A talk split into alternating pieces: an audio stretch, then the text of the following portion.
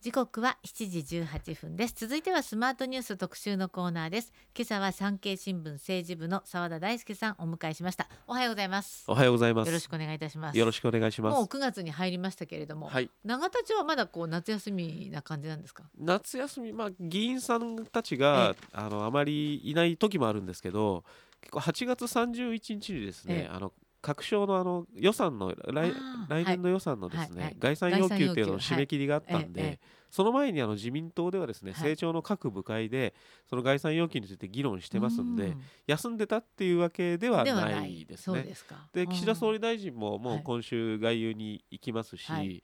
夏休みというまったりした感じではないです。9ただ月は外交がね総理大臣は忙しいんですよね。はい、中うん。旬、げ上旬も、えはい。ーと国連総裁今日からとかだね。で今日からですね、うん。まあ ASEAN の拡大集会と、あと G20 はい。がありますんで、はい。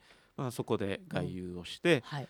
その後人事やるのかやらないのかってい。う感じになって、また下旬に外遊に出かけると、はい。でその後に人事かもしれないっていうこうちょっと今週は慌あ今月は今慌ただしいかなとけれいどもう感じがありますね。そうですかはい。まあ、だからこそ、えー福島第一原発の処理水ははい8月中に是が非でも放出したかったとこういうことなんですね。放出してですね、はいまあ、各国にええ理解を求めると、まあ、この処理水に関して理解を求めるのも外遊のうん目的の一つですので、そういうことなんですね。それは非常にあの大事なお仕事かなと思いますね。でもね、あのー先々週でしたっけ？始まったの。あですねもうね、はい、はい、24日でしたっけ？はい、海洋放出始まりましたけれども大変なことになってますね。大変ですね、まあ、中国がですね 反発してですね、はいはい。まあ、日本産の水産物うん。全面禁輸したりですね、えあの大使館にですねレンガ投げ込んだり、ええ。まあ、日本のあの飲食店だったり病院なんかに抗議の電話をしたりとそうかですね。もうなんか86で始まる、はい。あの電話がガンガンいろんな国あいろんな国いろんなお店にかかってきたっていうのを報道されてましたけれどもね。ものすごい大変らしいですね。まあ、東京だと3万とかですかね。ええええ都庁もだからね、はい。大変な対応だって。あのこれはまあけしけしからんということで、えあのに国内の反発もかなり強まっているところだと思いますね。やっうんぱり中国はですね、はい科学的根拠に基づかずにですね、ええやっぱりこう、まあ、ある意味ではまあ中国の方がですねあの処理水っていうのを出してるんですね。なんか取り、えー中国の原発で出してる水、はい、日本日本の場合はまあ処理水出してるんですけど、ええ。中国その何倍の、7倍とかはいしたっけ、、7倍とか出していて、えええええ。それなのにこう日本にばかりあの批判をしてですねやっぱりこれ世論の誘導じゃないかっていう声があったりとかですね。なかなかこう世論戦情報戦みたいな形になんってきてしまってるん SNS でも拡散していて結構これ長引きそうですしあとは日本の水産業者はい。の皆さんがこうい例えばホタテをはい。中国に輸出していたのにこれが戻ってきちゃうっていうそうですね。こののホタテに関してはですね、まあ、日本あの自民党の部会とかではですねホタテってあの中国で加工してなんかホタテは結構貝のまとま出すとはい。いうことでこのええ加工の部分がですね、ええ。中国に握られてしまってるのであそこを日本国内に取り戻したらいいんじゃないかっていう議論があったりですね。結構ね似たような議論がいっぱいあるんですよ。例えばあの鉱物、はい。い、わゆるあのレアアースとかですね、はいはいはい。コバルトとかレアですねレアメタルとかですね、はい。えまあ、そういうののですねあの鉱物のあの精錬っていうあの鉱物をあの純度を増してこう使えるようにしてやうん。る精錬っていう工程があるんですけど、そこを中国に握られてしまってあの中国のシェアが高くてですね、例えばあの要は鉱物出るところ出あの産産出国を抑えてもですね、えはい。精錬握られてしまうとそこストップしますよっていうと製品ができなくなってしまうんでそこを産出国と一緒にですね、やっていこうっていう話をしたりですね。今日あの弊社のはい。一面にもありましたこように、はい、はい、EV あのこの部品とかですね、はい。これを国産調達を活発化させようということでですね、うんはい。まあ、補助金を出していこうということを大臣があのイギリスで表明するということもあるみたいでこれもですね、はい。まあ、中国がですねこう部品を握ることによってこう出しませんよって話になっちゃうと製品作れなくなっちゃうんで、そこはどうにかしなきゃいけないなっていうことで、まあ、これ経済安全保障の一環なんですけど、うん。はい。政府こぞってやっていこうとしていますね。あとイギリスとこの重要鉱物に共同投資っていうのも、まあ、いわゆる脱中国からのはい。一環、まだあの日経の話もちょっとそれに関係してるそうんですね、でしょうね。これあのい一国だけこの中国製品、ええあのダメですよってやっちゃうとあの貿易の協定にうん。ちょっと違反しちゃう部分が出てくるんで、え各国と協調してですね、例えばこう人権違反が人権に強制的にあ,、はい、ああのやってるところとかですね、はい。そういうところはダメですよっていう風な形にしてなんとか枠組みを作ってやっていこうという形で、まあ、戦略的にあの経済安全保障の観点からやろうとしていますね。うん。ただあの水産業者の皆さんにとっては、はい。この今から枠組み作るとかいう話じゃなくてあのすぐに今日明日のはい、あのいわゆるこう生活がかかってるわけだから、これはもうやっぱり国内で消費をはい喚起したりですね、これ支援策をしっかりと、私も食べたらいいと思ってたら急に西村さんとかい。岸田さんが、この間もなんか食べながらはい、始まったり、これ農林水産大臣の発言がちょっと良くなかったですよね。町あじゃない野村さんですね。ね。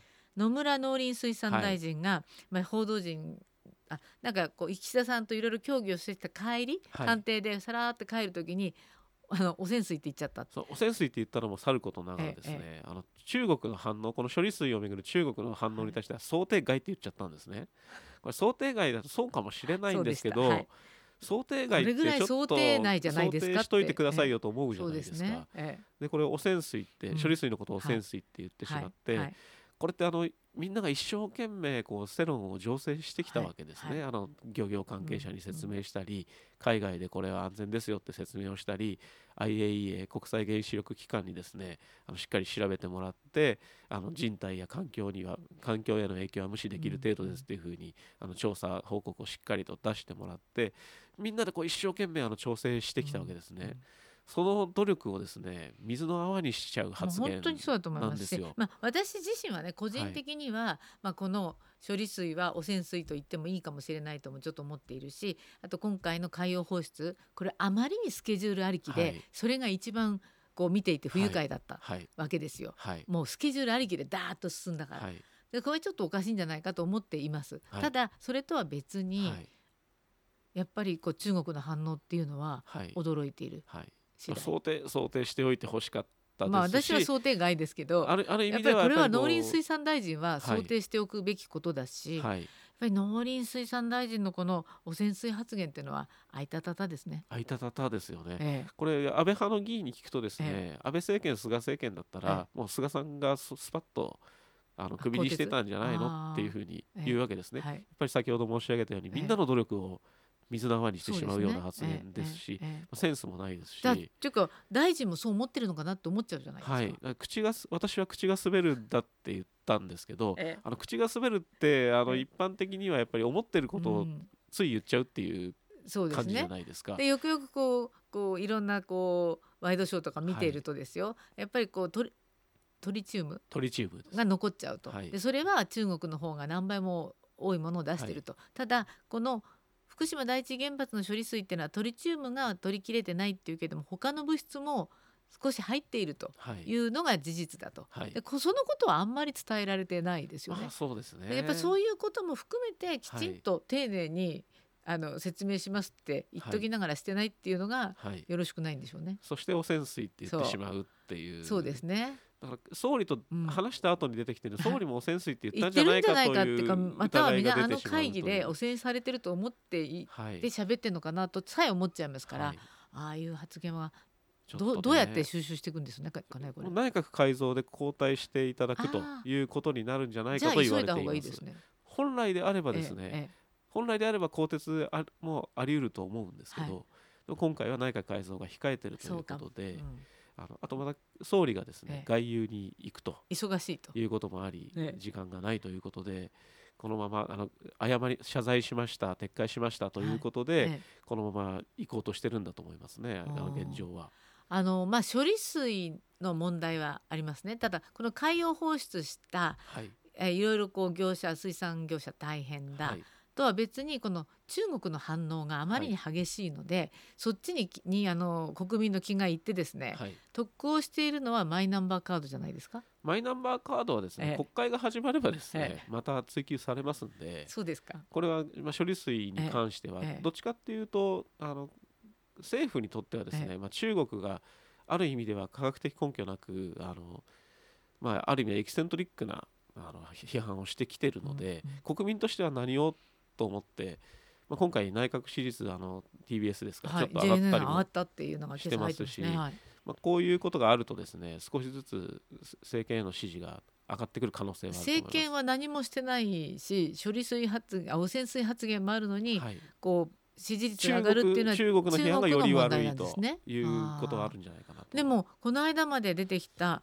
あのー支持率は内閣支持率産経も相当低いですよね。はい、下が下落基調でしたね。まあ今回そこを打ったっていう人もいますんで、えあと国会が閉じているので、えあの国会が閉じてる間はあの支持率ってのは少しずつ上がっていくものなので、あ国会が閉じてる間は上がっていく、あそうかそして野党がいろいろ追及するから国会が始まると支持率下がると。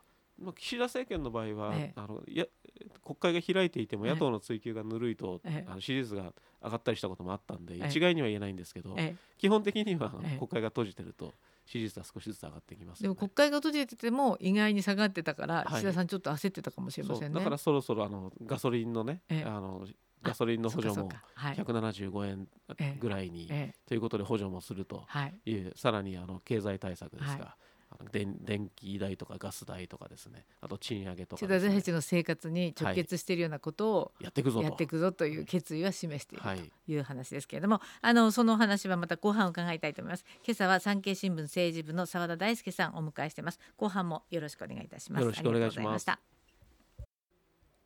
時刻は7時42分です。続いてはスマートニュース特集パート2今朝は産経新聞政治部の澤田大輔さんをお迎えしてお話を伺っております。後半もよろしくお願いいたします。よろしくお願いします。あのまあ前半に野村農林水産大臣の汚染水発言ははい。結構痛いという話があって、はい。まあ私も本当にそう思いますけれども、まあある意味ちょっと正直なのかなとも思っちゃったりしてただ今更迭にならないのは内閣改造を控えているからであるとそうだと思いますね。そうですか、はい。なのでちょっと内閣改造と役員人事について後半伺いたいと思うんですがはい。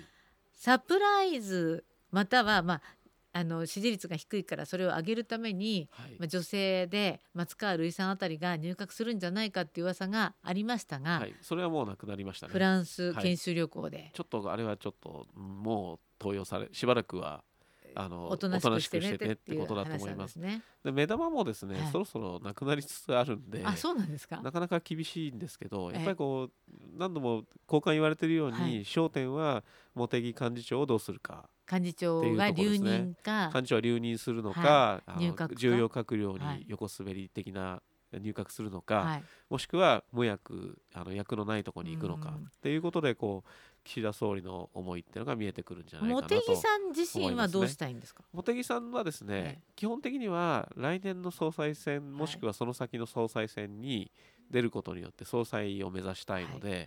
そのために何が有利かを考えたいとこだと思います。そのでために何が有利かというと、基本的には幹事長の幹事長留任でしょうね。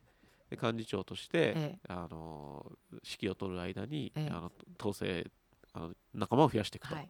いうところが一番の希望だと思います。茂木派は今どのような状況なんでしたっけ？茂木派はですね基本的にはあの茂木さんが今ほぼ全員を握ってるんですけれども、うん。それは幹事長でいるかためだということを言う人もいて、はい。例えば茂木さんが無役で総裁選出るぞって言った時に反主流派になってでもやるかっていうとあの参議院なんかはちょっと及び腰なところがあろうかなという状況です。自民党の今党内情勢っていうのは、はい。まあ、清和会が今100人い100人てで第一派閥ですよね、最大派閥ですね、次に麻生派、はい。で茂木派、まあ、岸田派とはい。いうふうに続いていくわけです。はい。まあ、二階派森山派もありますね。はい。だ谷からそういう意味で。はまあ3位、はい。3位というかさ、まあ、3つ目に大きいはい。グループではあり今ますよね。今岸田政権っていうのは、はい。岸田総裁総理総裁とええ。麻生太郎副総裁はい。と茂木幹事長がですねいわゆる三党政治三つの頭とかうん。三党政治、はい。でこの3派閥でですね、うんうん。がっちりと150人派閥150人ぐらいですか。それで握ってですね、えーそのに、えー安倍派の100人がそのちょっとちょっと周りにいて政権運営してるというところなんですけど、この茂木さんをどうするかというところで、まあ、次の総裁選に出るんだったらやっぱりこう幹事長としてはだ出せないのろで、うん。そこは出させないために幹事長でいさせるもしくは財務大臣に横滑りさせる。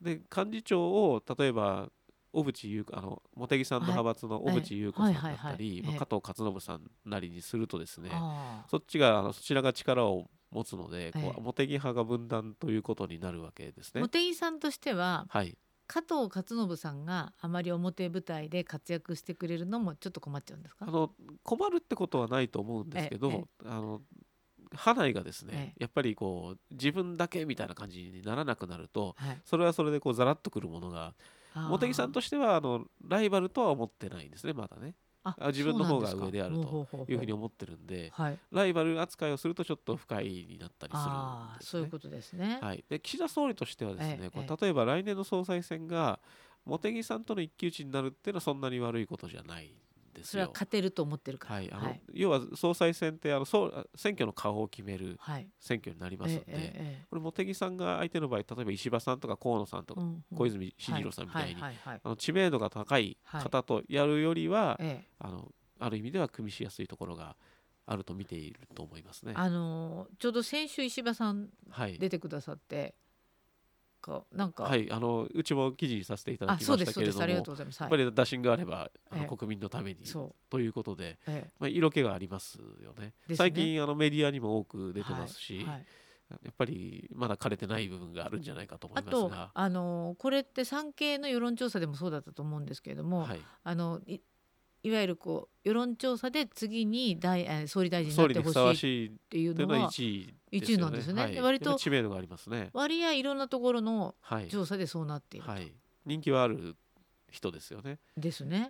で小石川連合とか書いてはい、はい、小石川連合はあの前回の総裁選の時に河野太郎さんを支えた人たちで、はい、小泉進次郎さん石破さんと。河野太郎さん、はい、人気のある方々人気はあるけどこれ派閥が全然まあ、あの厳しい言い方をすると人気があるけど人望がないって言われてますよね。そうなん私が言ってるんじゃなくて、はい、党内で言われてます。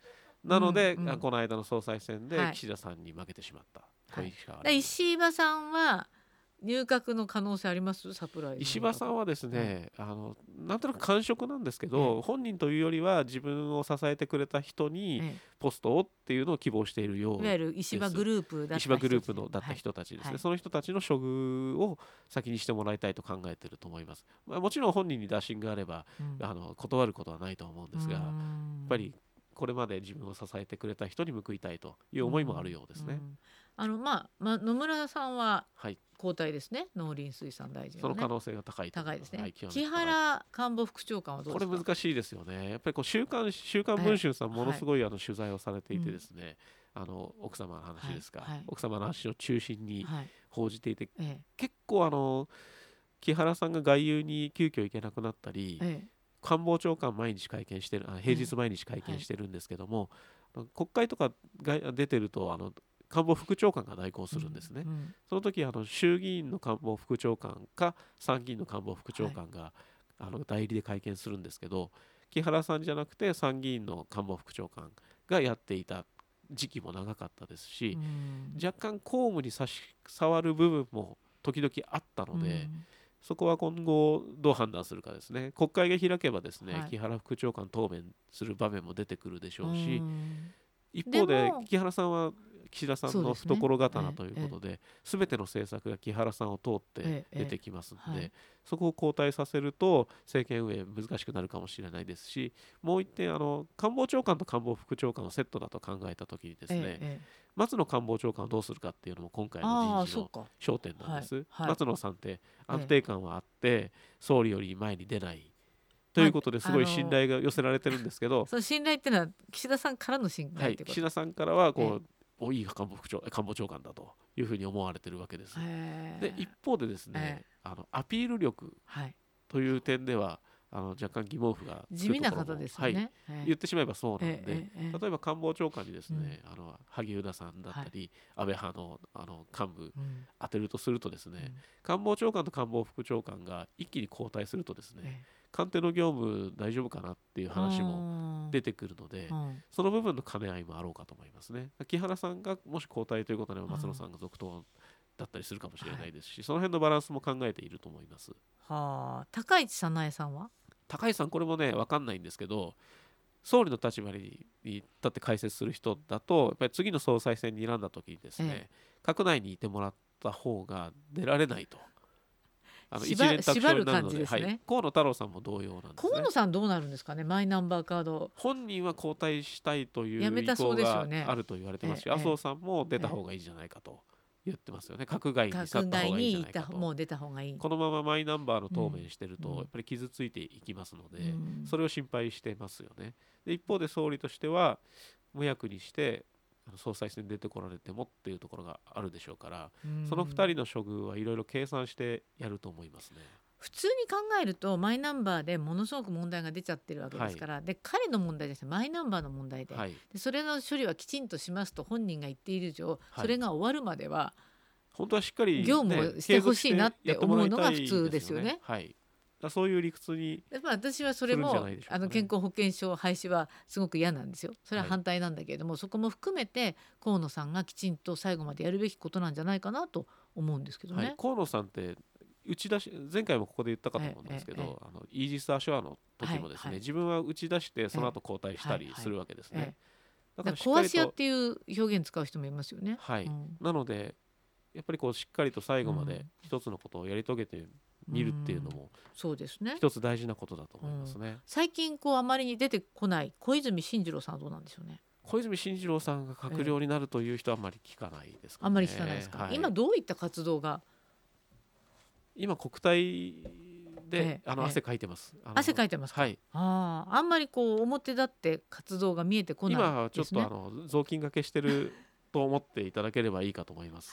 そうなんですか？はい。表舞台に出るというよりは、そういう時期も必要とはい、あのいわゆる下積みといいますか、それを一生懸命頑張ってじゃあ今度の内閣改造っていうのはあんまりなんかあのものすごいサプライズがあるとかちょっとこう支持率上昇に弾みをつける改革と言われたけどそうでもなさそう。あのそれはちょっと結果的にですね、はい。野村さん変えただけじゃだないの、ね。っていうことにもなるかもしれないですね。本当に？